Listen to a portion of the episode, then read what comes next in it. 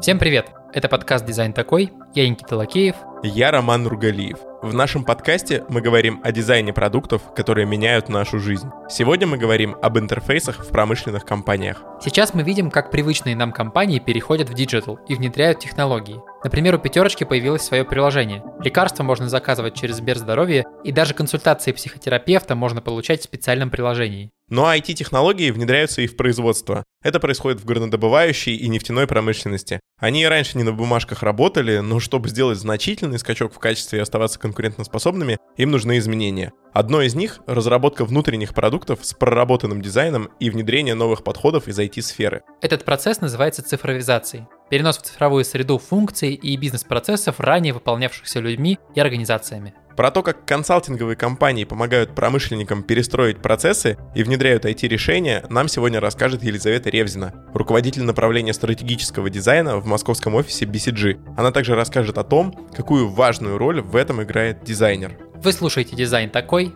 В гостях Елизавета Ревзина. И сегодня мы говорим о дизайне интерфейсов в промышленных компаниях.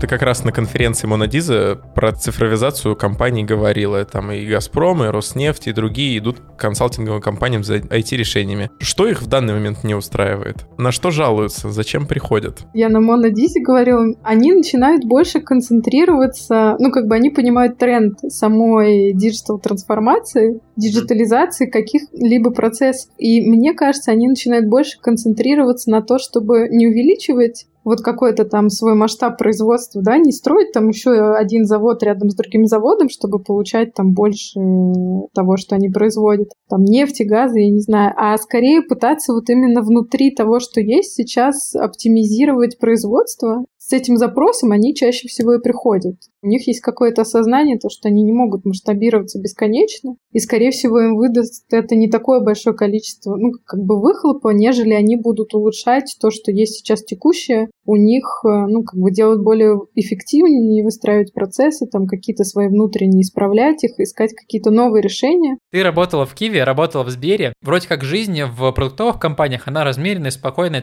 как бы процесс тебе дали какую-то фичу делать, ресерчи, делай там неделю, можешь там, если затягивается, две недели этим заниматься. Тебя никто не торопит, тебе дают фичу, ты спокойно над ней работаешь, проводишь research, делаешь макеты, тестируешь и так далее. Эта жизнь в продуктовой компании, она такая неспешная, я бы сказал, не, не запарная. И из нее порой многие люди не хотят выходить, потому что как бы они на это подседают, и там круто, комфортно. Почему ты решила перейти из продукта в компанию, которая занимается консалтингом и делает такие проекты, которые, ну, в сжатые сроки нужно реализовывать? Расскажи, вот какие у тебя были ожидания и как все оказалось на самом деле? Ну, я не думала там, а, блин, я вообще не думала. Черт. Мне кажется, года три назад у меня были более такие размеренные ожидания, наверное, назовем их так. То есть мне казалось, что я действительно смогу здесь делать что-то похожее, что я делала в Сбере и в Киеве, да, ну, в продуктовых компаниях. Примерно то же самое, просто это будет много-много разных проектов. Вот это единственное, что мне тогда казалось, что будет в этом разница. Это действительно так. Сейчас мы делаем большое количество разных проектов. Это не всегда что-то связано там с производством, с промышкой, это не всегда даже что-то связано с интерфейсами, там есть очень много всяких разных исследований, поисковых и проверочных, поиск там каких-нибудь новых идей для бизнесов и направлений. То есть такой большой, широкий спектр того, что мы делаем и с кем мы это делаем. Спектр какой? Что там есть, например? Это в первую очередь большое количество разных компаний. Они разные во всем, то есть они разные по размеру, они разные в индустрии, которой они занимаются, они разные там с задачами, с которыми они приходят. Потом э, проекты разные, которые мы как раз делаем. То есть у нас есть разные типы проектов, и мы можем, вот, как я уже сказала, от э, каких-то поисковых исследований делать до каких-нибудь там аудитов или каких-то проверочных исследований, или вообще не исследования, там, а создание продукта от начала до конца, то есть вся цепочка создания продукта. Слушай, не получается, Работа в консалтинге, работа с разными компаниями в таком темпе, она хорошо тебя прокачивает, но сильно изматывает. Она подходит, когда ты хочешь какой-то прокачки, когда ты хочешь какого-то буста для себя, но нужно быть готовым к тому, что это такая жесткая работа. Ну, она интенсивная, да, но мне кажется, например, знаешь, какие-нибудь там рекламные агентства, я просто там не работала, и вообще какая-то проектная работа, у которой всегда есть начало и конец, сроки и какие-то результаты там на каждом этапе, она, скорее всего, вся такая.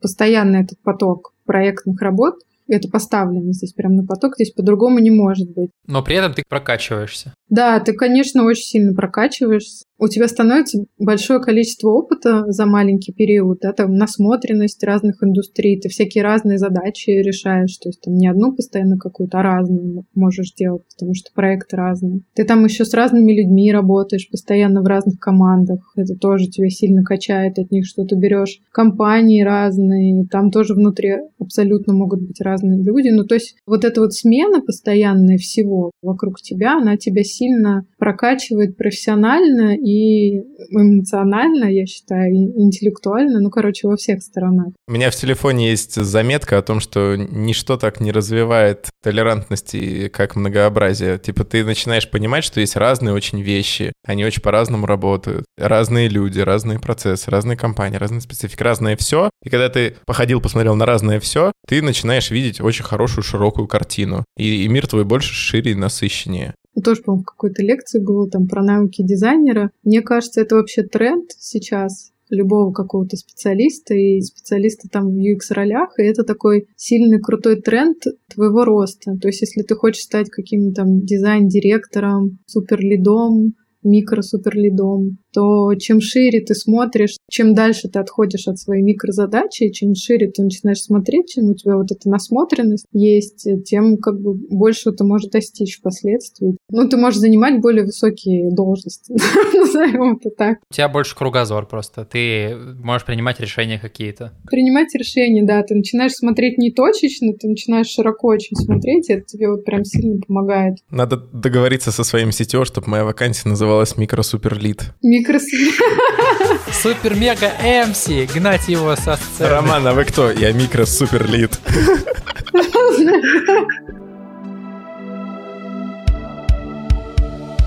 Это рубрика «За скобками» с нашим партнером Bank Bank Education, онлайн-школой дизайна и иллюстрации. В этой рубрике преподаватели программы UX UI дизайн цифровых продуктов рассказывают личные истории на темы, знакомые каждому дизайнеру. Делятся тем, о чем вы не услышите на конференциях и не прочитаете в блогах. Сегодняшняя история об исследованиях. А один э, прикольный кейс, он просто очень нелогичным. Разработали систему, достаточно серьезную, но сделали ее в красивом дизайне. Говорит Алина Ермакова, UX-лид в Сбер Devices. Там был очень красивый такой задничек с травой, ну, с чем-то таким, в общем, успокаивающим. Очень сильно вычистили дизайн, сделали минималистичным, классным. У нас был специальный исследовательский этап, называется «Обзвон хейтеров». На самом деле этап очень важный, когда ты получаешь количественную обратную связь и вычищаешь тех людей, которые негативные оценки поставили, и потом звонишь, спрашиваешь, а tell me why, собственно. И на звонке был верстальщик дизайнер исследователи, они звонили каждый день, вот просто разговаривали, что не так. И одна женщина сказала, что она поставила низкую оценку дизайну, и, собственно, мы были удивлены. И, в общем, по телефону она сказала, вы знаете, этот дизайн обижает меня как женщину. И тут, конечно, тяжело было не заржать, и пришел исследователь просто в таком, да, кризисе, типа, как такое вообще может быть? Я сначала рассмеялся, говорю, слушай, мне кажется, тебе нужно просто в резюме внести это. Я сделал дизайн, который обидел женщину как женщину. Это, в общем, надо умудриться еще. Ну, а верстальщик просто лежал от ржачи. В итоге бедный исследователь, который должен быть единственный, как всегда, держать лицо, вот, спросил там, что не так. Оказалось, что вот цвета, цветовая гамма, она вот не соответствует ее представлению о прекрасному. Это примерно такая же история, как очень давно, давно, давно один менеджер сказал мне, что мы делаем интерфейс в стиле Прованс, потому что что такой ремонт у нее на кухне. Но не всегда все так весело. Иногда исследователям приходится работать и с довольно негативным фидбэком. И тут в дело вступает опыт и экспертиза. Есть один грустный кейс, он повторялся достаточно часто. Очень многие пользователи, которые живут в операционной деятельности, то есть деятельности, которые есть нормативы, да, процессная работа а, очень серьезная, не творческая, да, где нужно вот выполнять планы. Они обычно на исследованиях говорят, сделайте что угодно, мы ко всему привыкнем. И это как бы эффект, да, когнитивное искажение, эффект беспомощности. Оно есть в любой организации, где есть какая-то процессная деятельность, которая регламентирована. И э, с этим тяжело работать, потому что когда тебе это говорят с порога, ты такой, окей, а о чем вообще дальше разговаривать? И тут профессионализм исследователя как раз, да, заключается в том, чтобы разговорить все-таки человека, потому что тебе надо уйти с инсайтами, да, с какими-то исследовательским материалом, чтобы понять, как переделывать систему. А тебе очень много могут сказать о том, что, ну, я не знаю, что я хочу, там, я не привык об этом думать, мы все выучим, как обычно. Вот, и тут как раз э, тоже профессиональный скилл разговорить людей. Обычно мы, кстати, ведем их с рабочих мест куда-нибудь на кухню, в общем, ну, вот из контекста вытаскиваем чтобы они людьми стали больше, чем работниками на данный момент. 7 июня стартует годовая программа UX UI дизайн цифровых продуктов. Алина Ермакова является преподавателем этой программы. Цель Алины – сделать каждого студента востребованным, таким дизайнером, которого она сама наймет в свою команду. Алина считает, что через продукты, которые мы создаем, и подходы, которые мы используем в разработке, можно менять мир.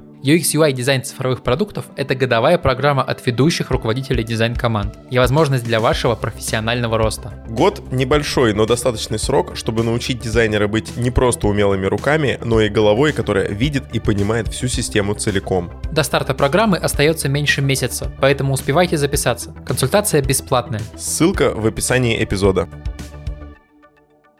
Я буду тем гадким парнем, который разрушит нашу романтику и начнет спрашивать занудные вопросы про процессы. Лиза, расскажи про процесс работы с заказчиком от А до Я. Какой-нибудь кейс. Наверное, не обязательно поименно и лично, просто вот сам pipeline интересует. Вот приходит к нам большая компания. Там действительно по-разному зависит э, от индустрии, да, там, опять же, если приходит какой-нибудь банк, то он, скорее всего, опять про продажи своих услуг, продуктов и сервисов. И они приходят и говорят, не знаю, мы хотим э, продавать больше кредиток. Вот в этом году продали 5, хотим продавать 15 в следующем. Типа, что делать? Приходят и говорят, вот мы хотим ориентироваться вот на такой вот сегмент рынка, типа мы в этом сегменте начинаем, я не знаю, терять свою долю. Что делать? Вот так они могут приходить в этом проекте, понятное дело, участвуют не только исследователи, дизайнеры, там, продуктовые какие-то стратегические дизайнеры, но и там консультанты, которые, понятное дело, смотрят рынок, там, считают какие-нибудь модели, смотрят, где деньги лежат на самом деле, что можно там оптимизировать внутри банка, какие процессы можно улучшить.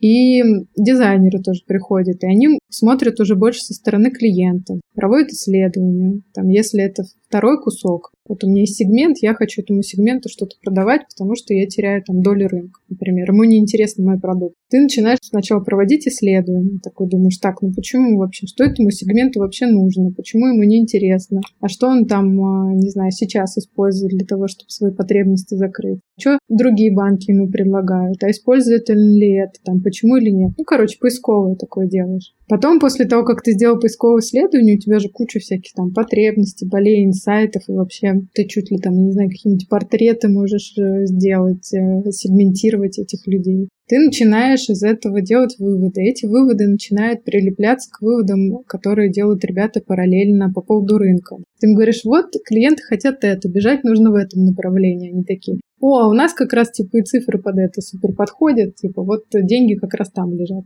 практичный пример, да, клиенты говорят, что они хотят какого-нибудь лояльного кредитования для развития своего бизнеса, а мы там, например, посчитали и поняли, что, ну, окей, если вы хотите заработать деньги на этом сегменте, то нужно, скорее всего, идти в кредитование. Короче, матч счастье. Я просто сейчас послушал и понял, что это вот те, в которых уже что-то есть. Тот процесс, в которых есть какой-то условный легаси, бэкграунд, уже что-то было. Нам нужно что-то улучшить. А когда приходит... Да, люди, про которых мы говорили, у которых вообще ни хрена нет, и надо из состояния 0 в состояние 1 перейти. Вот у них-то там как вообще? Как они понимают, что надо к вам идти и надо что-то менять? Это, мне кажется, то, что мы с вами до этого обсуждали, что как бы в общем, если говорить про промышку, у них сейчас такой тренд понимают, что им нужно действительно внутри что-то делать, а не снаружи. Блин, ну проблема в том, что типа они смотрят на тренды и понимают, что им тоже надо. Это звучит как э, нам тоже нужно встроить в сторис в Excel.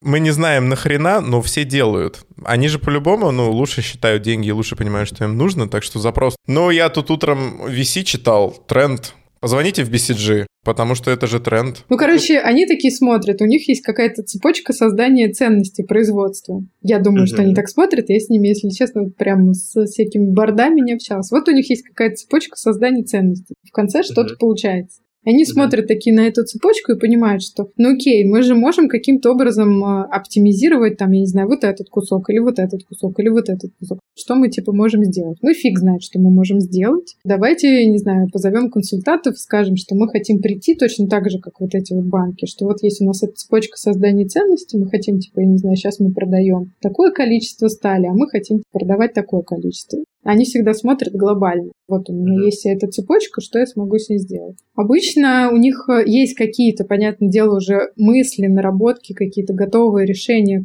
и даже уже что-то они сами внутри пытаются внедрить. Ну, как бы с этим работать, но часто бывает такое, что у них нет опыта. Ну, digital опыт, допустим, какой-то. Mindset какой-то другой, подход какой-то иной, устоявшийся. Я представляю промышленника, который приходит и говорит, у меня mindset, вот он не такой. Как бы они понимают, что для того, чтобы прийти, опять же, к их цели, цель-то у них всегда одна, там, денег побольше заработать. Они понимают, чтобы прийти к этой цели, им нужно меняться внутри. Им нужно процессы какие-то менять внутри цепочки производства. И они поняли, разобрались, что им нужна эта помощь. И тут приходите вы, приходит Лиза с пулеметом, консалтинговый спецназ. Как вы решаете их проблемы? Короче, все начинает спускаться, знаешь, как такая слизь с горы. То есть где-то там наверху, значит, говорят, мы должны, значит, увеличить не масштаб производства, а типа эффективность этого производства. Все такие, да, да, да. Ну, это что-то масштабный проект, мы должны поменяться там в процессах и mindset поменять. Типа, давайте позовем консультантов. Потому что когда какие-то большие крупные проекты, реально какое-то изменение, реструктуризации чего-то, чаще всего зовут консалтинг. И там начинает, значит, спускаться вниз. То есть приходят консультанты, они начинают, значит, исследовать, предположим, всю эту цепочку создания ценностей и говорят, что, типа, давайте, например, сейчас сделаем так. То есть мы будем работать в двух направлениях. Это, опять же, создание компетенции внутри, да, там создание вот этих процессов, продуктов и вообще вот этих продуктовых процессов. И будем запускать какие-то пилоты, которые как бы на деле будут показывать, во-первых, как это работает, как создаются продукты, внутри компании, и эти пилоты еще и будут помогать на всей вот этой цепочке создания производства. Потом выбирается, окей, типа смотрится на всю эту цепочку и думаешь такой, где что ты можешь сделать. Здесь идет какая-то аналитическая работа тоже там ребят-консультантов. Скорее всего, они начинают там как раз смотреть какую-то инфраструктуру, которая там есть сейчас текущая, что у них сейчас автоматизировано, большую аналитику данных по-любому проводят какую-то, да, смотрят, может быть, где вся вот эта вот цепочка где там хуже всего, где лучше всего, да, там за что можно взяться, ну, в плане производства. И потом уже, когда они понимают, что окей, вот у нас есть вся эта цепочка, вот здесь мы хотим сделать единый диспетчерский центр, который будет следить за всем этим. В начале этой цепочки у нас здесь э, важный кусок, который связан тоже с какой-нибудь аналитикой там или предиктивной аналитикой. Мы должны здесь что-то прогнозировать, чтобы улучшить эффективность работы этого цеха. Здесь мы будем делать это. Типа там в следующем цеху мы вообще ничего не будем делать, там все отлично работает. Смотри, разобрались, разложили процесс по кусочкам, поняли, что здесь, здесь, здесь нужно переделывать в точке 1, 2, 3. Дальше что? Лиза выезжает со спецназом. Когда же Лиза будет выезжать, да? Когда Лиза выезжает? Лиза как ладья в конце партии подключается, дожимает. Не, ну здесь по-разному бывало. Иногда ты, типа, ладья такая в серединке прибегаешь. Иногда, конечно, ты можешь уже прибежать в самом конце. Как ферзь. Ну, то есть, понятное дело, что на этапе там диагностики, на этапе каких-то там сбора данных ты, скорее всего, не нужен, да, пока еще. То есть непонятно еще, что это будет, да, непонятно, что это будет за оптимизация, что это будет за аналитика, какие-то новые дроны, еще не ясно, поэтому ты там пока еще не вступаешь. Тут еще, кстати, важная вот такая фишка, что ты начинаешь вступать, мне кажется, уже в момент, когда есть какая-то концепция решения, типа, что можно сделать горнодобывающей компании, то, что я рассказывала вот с этим коксом, там же было как, ты приходишь и смотришь, что ребята, вот эти коксохимики, они сейчас все в Excel делают. Да, и у тебя как бы сразу же гипотеза того, как ты можешь улучшить и автоматизировать этот процесс, она просто взлетает у тебя в глазах, ты понимаешь, что ты можешь создать э, там некий продукт да, для них, который будет э, помогать им разбираться с этим не в Excel, а разбираться ну, автоматически. Фильтровать, сортировать все это. Выгружать, передавать, экспортировать, импортировать. Вот этот поток наладить, а не финальную версию, отчетность за 6 мая скиньте мне и в копию добавьте, пожалуйста, и в WhatsApp закинь мне. Там даже не вот это вот было, это тоже какая-то оптимизация бумажной работы, а там было больше то, что они в этой Excel пытались подобрать оптимальное качество продукта какое-то. То есть это еще сложнее было. То есть это прям была их основная работа. Им не там не фильтровать нужно было что-то, и потом типа отчет посмотреть. И они прям в этой, не знаю, Excel не сидели и вот подбирали, какой уголь взять, из какой шахты взять, может где-то его прикупить, чтобы вот сделать вот этот качественный кокс. И делать это в Excel, мне кажется, это ну просто пипец. И вообще делать это как-то самостоятельно, там, без участия какой-нибудь аналитики, супер простое в 21 веке, это, ну, как бы... Люди тратят себя, свое время, свою экспертизу на обслуживание Excel. Они там, безусловно, нужны в большой степени, нет, потому что нет. их экспертиза, точнее, Excel — это их инструмент. Он не оптимальный. Инструмент неудобный. Я про то, что вот это их обслуживание заключается в том, что они подставляют, обновляют, э, копируют, удаляют методом подбора, прикладывания постоянного занимаются. Ну, имеется в виду, что инструмент, он действительно неудобный. Ну вот, да, это часть. Бывает такое, что люди там в индустрии вот в этой тратят очень много времени на какие-то вещи, которые они могли бы не тратить. То же самое, да, работу с Excel, с неудобным инструментом, да, совершенно.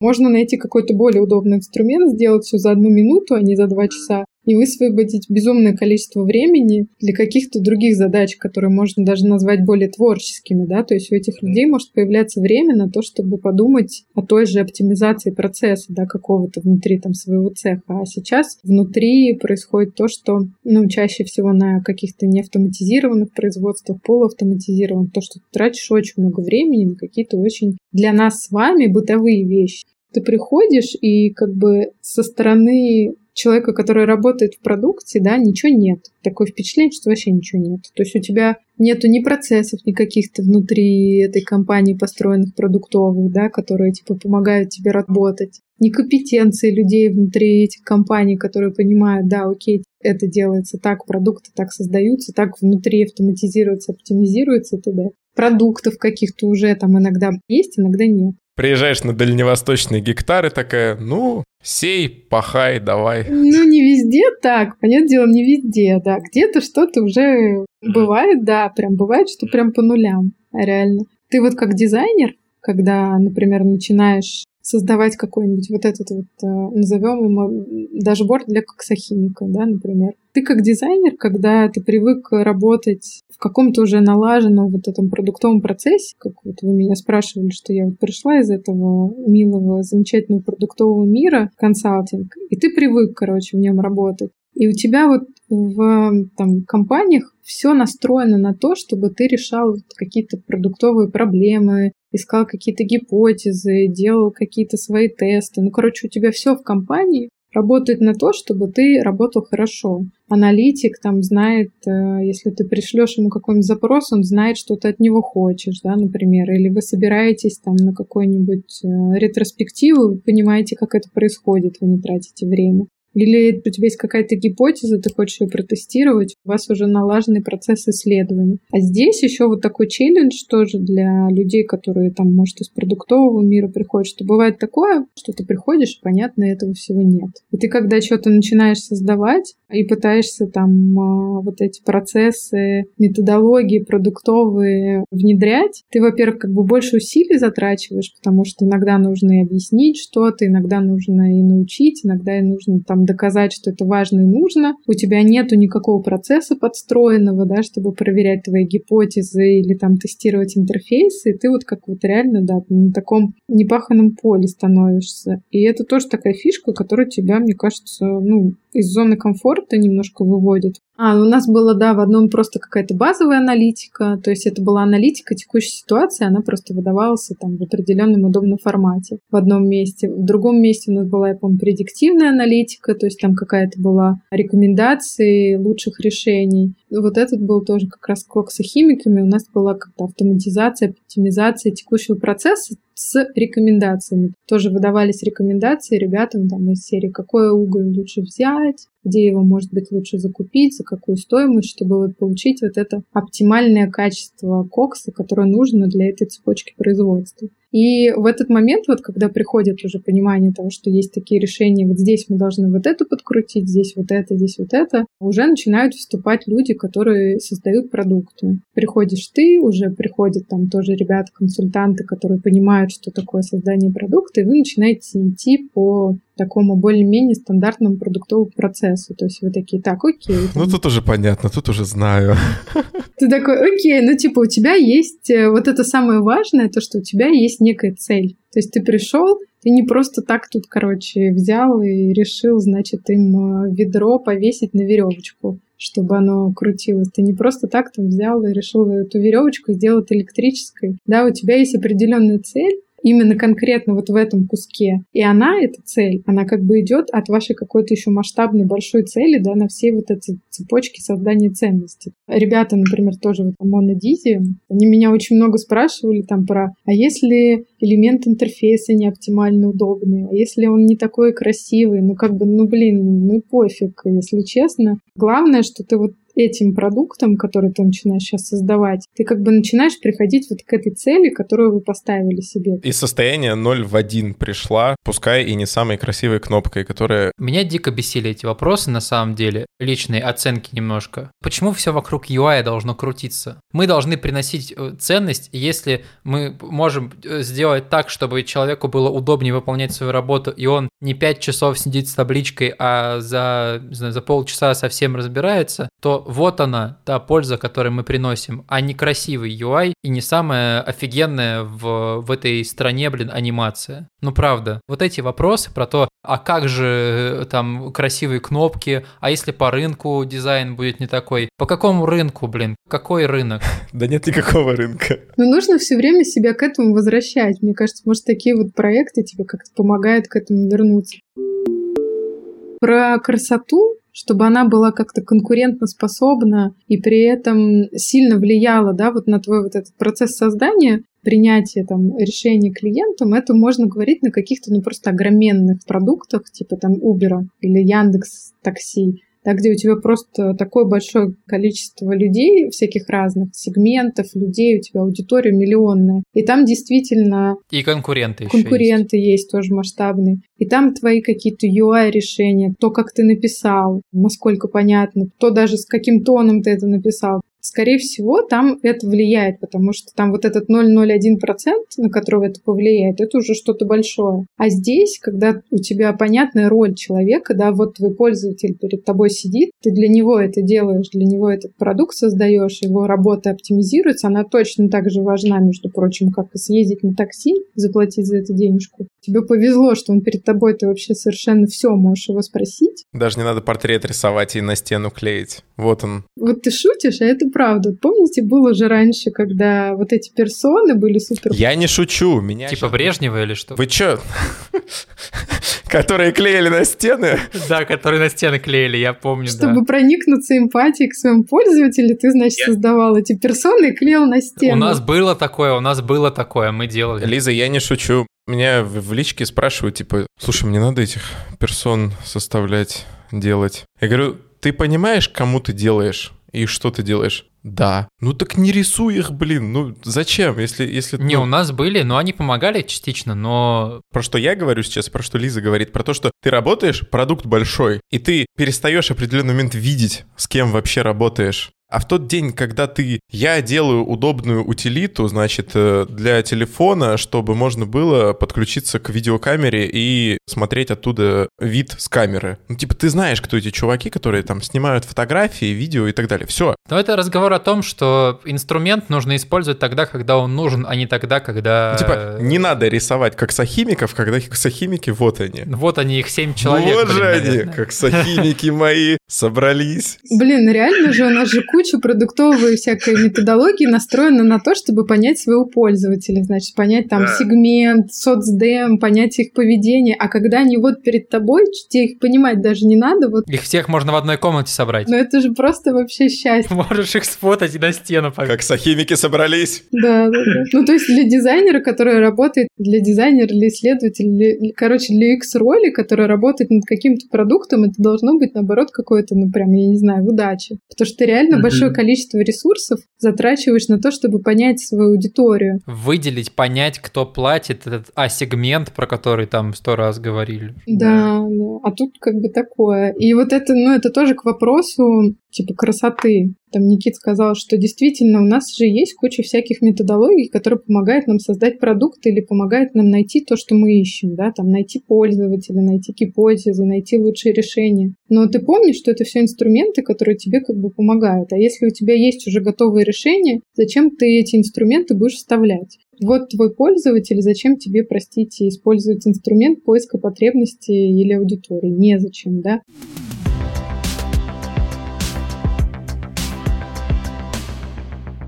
Как ты разбираешься в работе тех, для кого ты делаешь продукт? Насколько тебе глубоко нужно погрузиться в процесс, в то, как работает человек, чтобы начать проектировать? Условно, вот ты общаешься, общаешься с человеком, понимаешь, о, все, вот теперь я поняла, пошла делать. Мне кажется, Проблема как раз-таки в том, что ты всегда приходишь туда, где люди знают свою область лучше, потому что она у них, ну, блин, она у них основная профессиональная. А ты всегда приходишь, и ты знаешь всегда либо очень мало, либо ноль. И вот в какой момент ты понимаешь, что ты сейчас знаешь достаточно, чтобы уже сформулировать, спроектировать решение? Ой, мне кажется, такого момента вообще никогда нет. Это эксклюзив, это я вырезать не буду.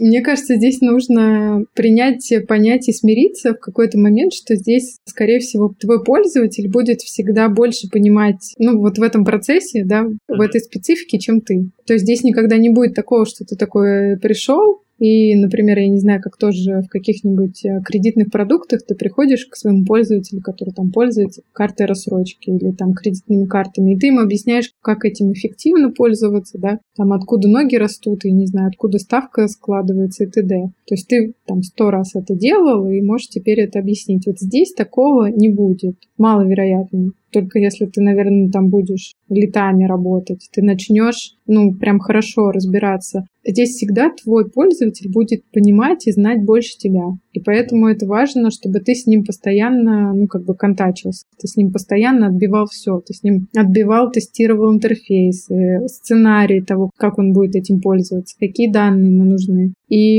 еще тут такая штука есть, которую я заметила, то, что, например, вот эта индустрия, она очень сильно зависит от людей, от их знаний, от их опыта. Иногда тебе может какой-то человек на одних и тех же ролях рассказывать, например, ну, разные вещи, что он по-разному делает, по-разному смотрит.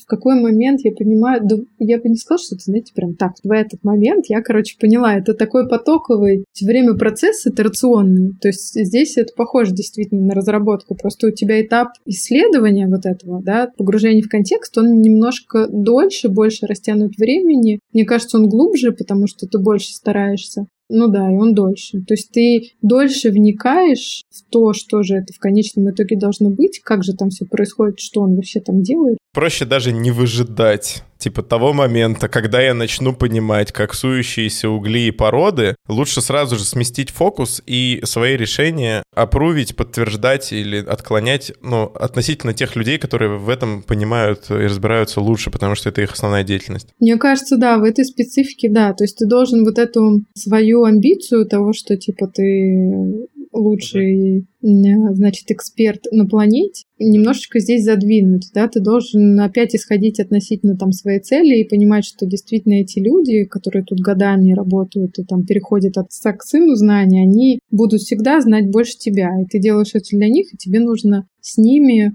ну, стараться говорить, конечно, на одном языке, но в любом случае понимать, что ты можешь что-то забыть, не учесть. Ну, как бы вот эти риски, что ты что-то забудешь или не учтешь, ты их закроешь только если будешь постоянно отбивать свои какие-то идеи, проектирования, исследования, тестирования. Слушай, ну вот расскажи, как ты отбивала какое-нибудь решение? Ты просто приходила и каждый раз проверяла. Ты начала работать, примерно что-то разобралась чуть-чуть, пошла, сделала решение какое-то, пришла, сказала, дядь Федь, нормально? Помогает тебе?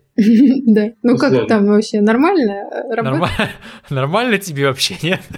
А кнопка нормальная? Привет, что делаешь? Лиза, не сейчас, не сейчас, не могу. Давай потом. Вот расскажи, как это происходило? Примерно так и происходило. То есть ты приходишь э, с вот этим пониманием того, что ты должен сделать вот э, в этом там цехе. С данными работаешь, э, здесь ты просто автоматизируешь процесс, и ты такой, ага, есть мой прекрасный пользователь. Вот, значит, например, сидит, не знаю, Василий. Не, ну Васильчик как грубовато. Короче, сидит Иван ты начинаешь с ним сначала разговаривать и наблюдать за ним. Ну, как бы в первую очередь тебе нужно понять вообще, что он делает в течение какого-то дня. У тебя, мне кажется, тут даже, может, сервис-дизайн начинается. Ты обсуждаешь с ним его там рабочий день, наблюдаешь. Мы позовем Николая Дроздова, он переозвучит этот первый день. Мы наблюдаем за коксохимиком в его естественной среде и не мешаем ему работать. Ты ему говоришь, смотри, у меня вот такая цель. Все то же самое, как в продуктов. Как ты сейчас это делаешь? Расскажи. Он тебе все показывает, рассказывает, что он делает. Ты с ним шаг за шагом, значит, это обсуждаешь. Типа, а сейчас что? Сейчас. А если вот такой сценарий? А если вот такой? А что тебе в конце нужно? Да, там, чтобы ты получил как результат. Поговорил сначала, от него забрал информацию. Половину не понял, что он сказал. По-любому в первый раз даже больше половины. Половина вашего разговора была наверняка направлена на то, что так, а это что вообще такое? Что за слово? Первый раз как минимум он такой. То есть он даже тебя немножко погружает. Потом посмотрел, понаблюдал. Это тоже важная штука, потому что часто бывает, что они не все рассказывают. Они очень сильно еще, кстати, сконцентрированы на то, чтобы передать какие-то свои знания, связанные там с производством а, или там с добычей, и меньше сконцентрированы как раз на эти обсуждения текущего процесса и что в нем можно исправить, подкорректировать, чтобы им стало лучше. У них по-другому голова работает. Как скромный отец. Вы идите, катайтесь на качелях, каруселях, а я постою, я тут, я нормально. Хотя они на самом деле являются субъектом твоей работы. Наверное, да. Ну, то есть, знаешь, то, что я имею в виду, вот опять, если сравнивать, например, я прихожу к каким-нибудь клиентам и говорю, ну что там, как вы кредитную карточку оформляете сейчас? Они мне давай набрасывать. Типа, долго выдают карту, в офис надо ходить, нет онлайн-процесса. То есть, они мне прям боли по процессу своему набрасывают. А вот тут в меньшей степени такого. То есть, они тебе не набрасывают боли. А что они тебе говорят? Они больше тебе рассказывают вообще про то, как это происходит, про производство, как-то опыт свой пытаются передать. То есть у них концентрация такая больше в сторону. Ну вот смотри, ну вот и деталька получается. Там рельс целый получается. Например, знаете, в чем это сильно отражается? В том, что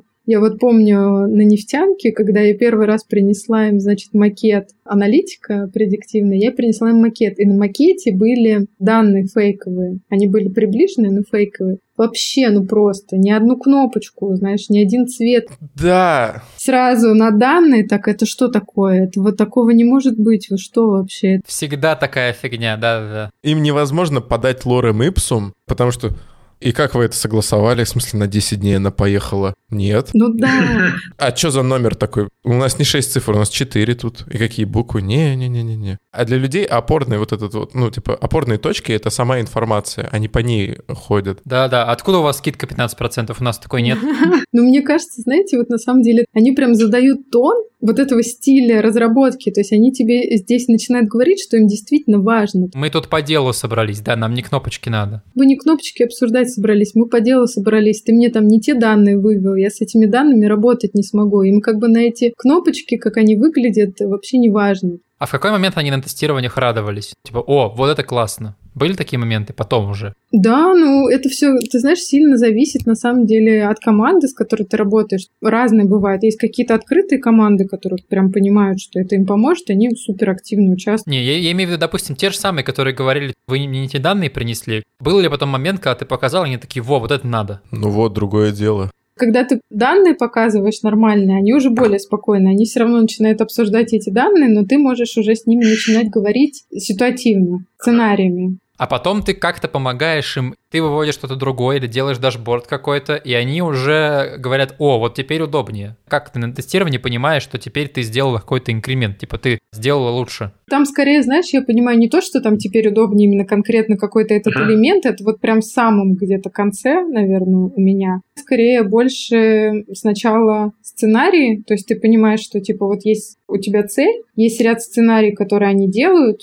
чтобы прийти к этой цели. Вот такие вот результаты они, значит, в конце получают. И ты сначала должен как бы закрыть эти сценарии. То есть то же самое, что с этой Excel, есть ряд сценариев, которые они делали в этой Excel, а теперь они будут делать это в дашборде, да, в каком-то. И ты такой, так, ну как же это будет выглядеть-то? Какие данные мне нужно выводить? В какой последовательности мне нужно выводить? То есть здесь у тебя точно такая же работа, мне кажется, как при проектировании идет, никакой разницы нет. То есть ты сначала мыслишь функционалом, но ты мыслишь mm-hmm. этим функционалом относительно вот этих его сценариев, того, что он делает сейчас как он сейчас эту потребность закрывает, каким результатом, к каким целям он приходит, как ты можешь это спроектировать на какой-то цифровой инструмент, дашборд или что-то. И у тебя тут уже получается и как раз и функционал, и те данные, которые выводятся, как они выводятся, в какой последовательности они выводятся, должен ли он с этими данными что-то делать, как-то отсматривать, mm-hmm. обрабатывать, приоритизация этих данных, там, что важнее, что не важнее. В каких-то сценариях это может быть по-разному. Может быть еще что-то связано с ролями, то есть, например, там для начальника смены одни данные важны, там для супертопа другие данные важны, для какого-нибудь оператора третьи данные важны. Какой-то один дашборд ты это начинаешь тоже как-то учитывать. То есть у тебя сначала прям такое построение скелета идет. Ты реально мыслишь сначала только вот этим как бы функционалом. Ты даже можешь набрасывать какие-то супер кривейшие макеты, и ты показываешь ему эти макеты, потому что тебе конкретно с ним все-таки нужно обсудить именно суть. А то ли ты цифру сейчас выделил, а то ли ты увеличил, те ли данные суммировал. Да, тут, знаешь, не навреди еще, как говорится.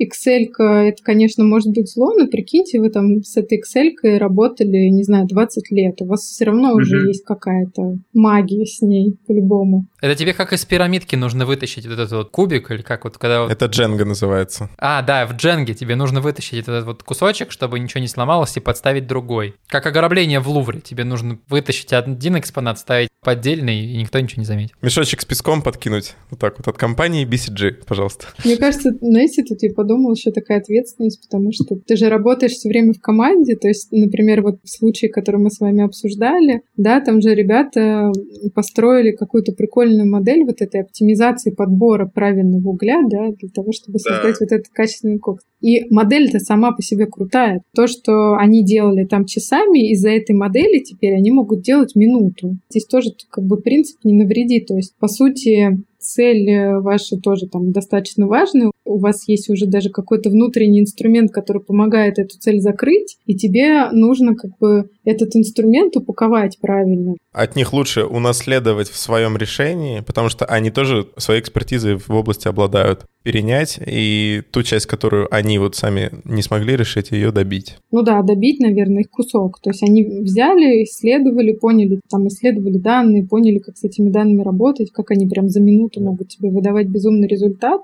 Короче, это должно быть каким-то образом упаковано. Это тоже важный кусок, как это будет упаковано. Потому что если ты это как-то, я не знаю, плохо сделаешь, да, назовем это так, плохо упакуешь, а наоборот, люди не будут понимать, а, что происходит в этом интерфейсе, по сути, ты еще залажаешь работу своих коллег, которые сделали бомбическую модель, но никто этим не пользуется, потому что это тупо, короче, неудобный какой-то дашборд. Как на самом деле, мне кажется, тоже какой-нибудь классический продуктовый интерфейс. У тебя же есть вот эти бизнес-процессы, и ты их потом перекладываешь. Ну да, или разработчики сделали какую-то супер крутую фичу, и тебе нужно как бы, ну, сделать так, чтобы ей пользовались, она была удобная.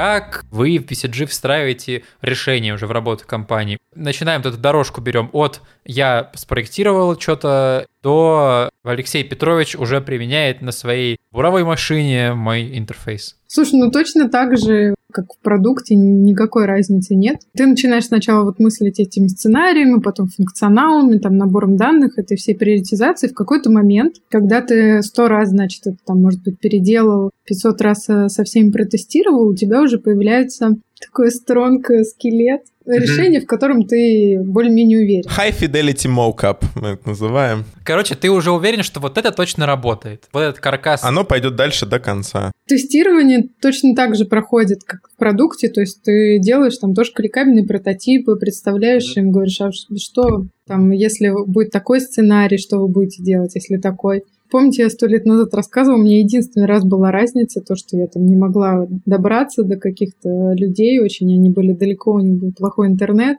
я по телефону тестировала. Но все равно, короче, всегда можно угу. найти какую-то возможность, чтобы протестировать. Как-то провалидировать, да, решение. Провалидировать. Все, ты понял. Тебя есть метрики как бы в голове. Метрики теста. То, что там справился с заданием, справился со сценарием, не знаю, не было никаких ошибок, ничего не сказал, не прокомментировал, что вот здесь вот это плохо. Все данные те выводятся. Ну, короче, справляется со сценарием. И ты понимаешь, что окей, все, у тебя концепт готов, можно делать первым MVP. Здесь уже начинают подключаться разработчики, может, они даже раньше начинают подключаться, там зависит от сроков. Может быть, даже вы уже тесты делаете на каком-то более или менее, чтобы тоже там оптимизировать результат, на каком-то более-менее рабочем уже макете, не из фигмы, а там ребята что-то там на фронте уже напилили. Может даже так быть. Вы начинаете сначала делать вот этот первый MVP, потому что ты приходишь, понимаешь, там, какая у тебя должна быть цель конкретно там в этом цеху, ты не можешь сделать все сразу. Вот, вот это я хотела объяснить. То есть точно так же, как в продукте, ты хочешь делать, короче, какой-то супер крутой, большой продукт, модель какую-то супер тоже очень сложную.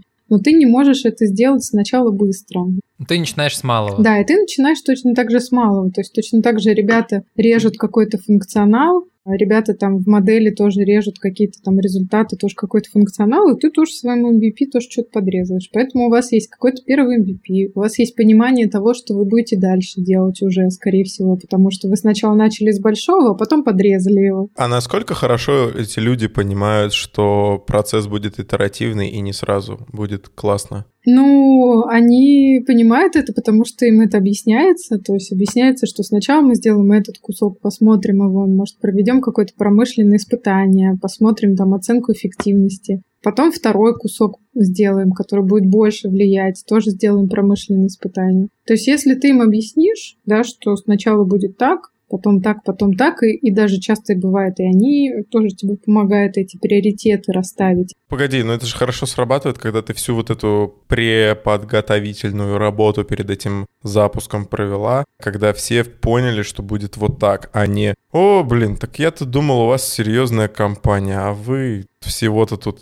Ты знаешь, ты затронул вот этот кусок про выстраивание компетенций внутри, то есть это как раз параллельные такие две вещи идут когда ты создаешь продукт, ты создаешь там какую-то некую ценность, и ты еще параллельно какую-то компетенцию выстраиваешь и выстраиваешь вот это продуктовое управление проектами. То есть это, например, в трансформациях это всегда идет параллельно, потому что, конечно, сложно, да, внедрять что-то, когда не начинает внедряться вот эта часть, связанная с компетенциями. То есть, что я здесь имею в виду? То есть, это какое-то обучение, это там передача знаний, возможно, да, коллегам от э, тебя им. Это может быть нанять каких-то новых людей, которые до этого не было. Например, компании, вот, э, с которыми мы делали проект, они потом забрали наших разработчиков. Это там подход вот этот продуктовый, это подход, может, agile, который это гибкая методология. Какая-то вот некая такая цифровая организация там, ну, внутри компании начинает идти. Это тоже такая важная штука, потому что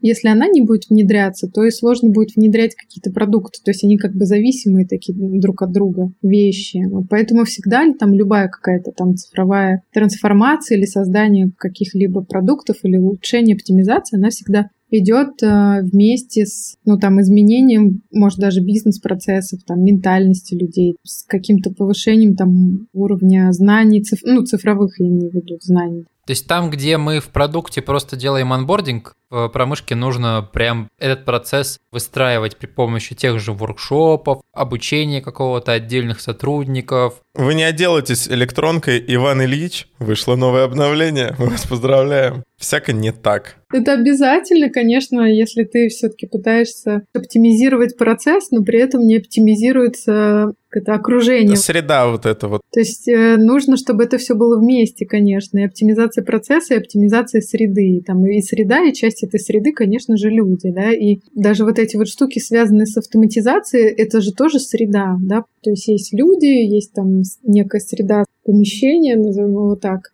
да, оно же тоже может каким-то образом развиваться, оптимизироваться. Могут данные как-то развиваться, оптимизироваться. То есть все внутри этой промышки может диджитализироваться.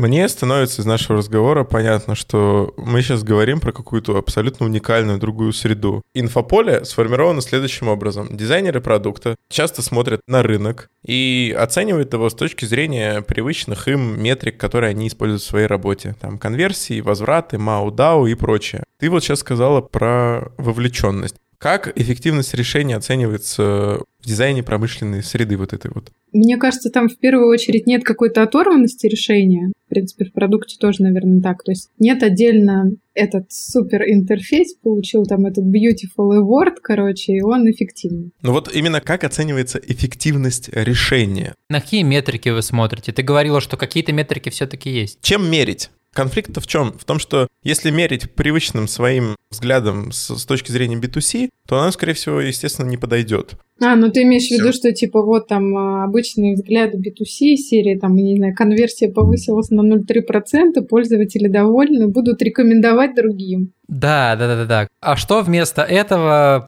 если мы будем эти метрики на тебя накидывать, то при быстро перейдем к выводу, что, о, походу, Лиза Ревзина проф непригодна. Она делает какие-то вещи для коксохимиков, как я люблю это слово. Хотя дело в том, что мерили вообще не тем. Да, здесь, мне кажется, все-таки эффективность, она действительно другая. Нет никакой оторванности вот твоего отдельного дизайн решения и вообще решений в целом. То есть у тебя есть некая цель, эта некая цель, она уже была поставлена относительно, помните, да, мы с вами говорили, относительно всей какой-нибудь там цепочки производства. У этой всей цепочки производства тоже есть какая-то цель. И ты понимаешь, что окей, типа, то, что ты сейчас сделал, оно принесло ли экономическую эффективность? Раньше отгружали 39 вагонов, а сейчас отгружаете 47 за ту же единицу времени. И, собственно, это можно считать эффективностью? Раньше не было ничего. Раньше ты три часа, короче, сидел и подбирал самый качественный кокс, а сейчас ты за минуту это делаешь. Ну, как бы это да. метрика эффективности или нет? Ну, определенно.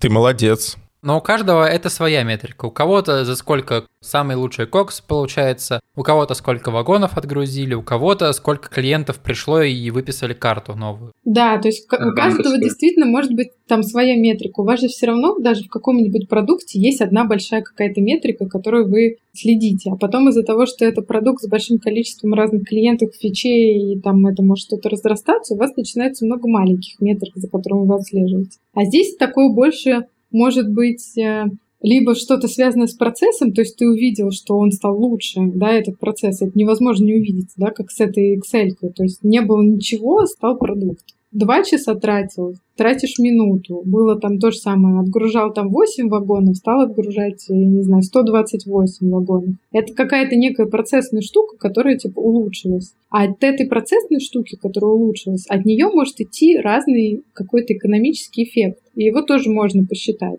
Относительно этого эффекта тоже можно посмотреть, насколько ну, твой продукт как раз эффективный. Дизайн решения является одной из составляющих одного большого комплексного решения, которое предлагает консалтинг. Да, ну, оно действительно одно из составляющих. Метрики у каждой компании не свои. У кого-то тут лучше теперь стали быстрее подбирать уголь, тут быстрее там конвейер работает, тут... Ну, скорее даже не компания, а вот этот проект. Он так начинается, так заканчивается. Да, тут лучше, тут лучше, тут лучше, и в итоге у нас лучший продукт выходит быстрее, и прибыль увеличивается на 500 миллионов рублей в месяц. Ну, может быть, даже, знаете, иногда бывает, редко, у тебя может быть действительно метрика, там, это настройка эффективного там продуктового процесса. Тоже метрика настроил, короче, реорганизовал uh-huh. компанию внутри, вот тебе там и, и тоже метрика. Ну, чаще да. всего, конечно, это привязано к каким-то экономическим показателям, потому что все-таки там крупные компании, конечно же, зарабатывают деньги в конечном итоге, да, и для них это важно. Вот, но эти экономические показатели можно привязать к куче каких-то там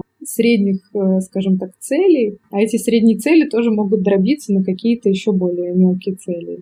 У тебя нет прям какой-то такой цифры, которые ты начинаешь выкручивать э, все больше и больше, когда что-то создается. Не было ничего, стало вот так. Стало оптимальнее. Стало лучше. Здорово. Можно еще улучшить относительно этого. Это как бы твоя следующая операция. Так мы им помогаем делать производство лучше.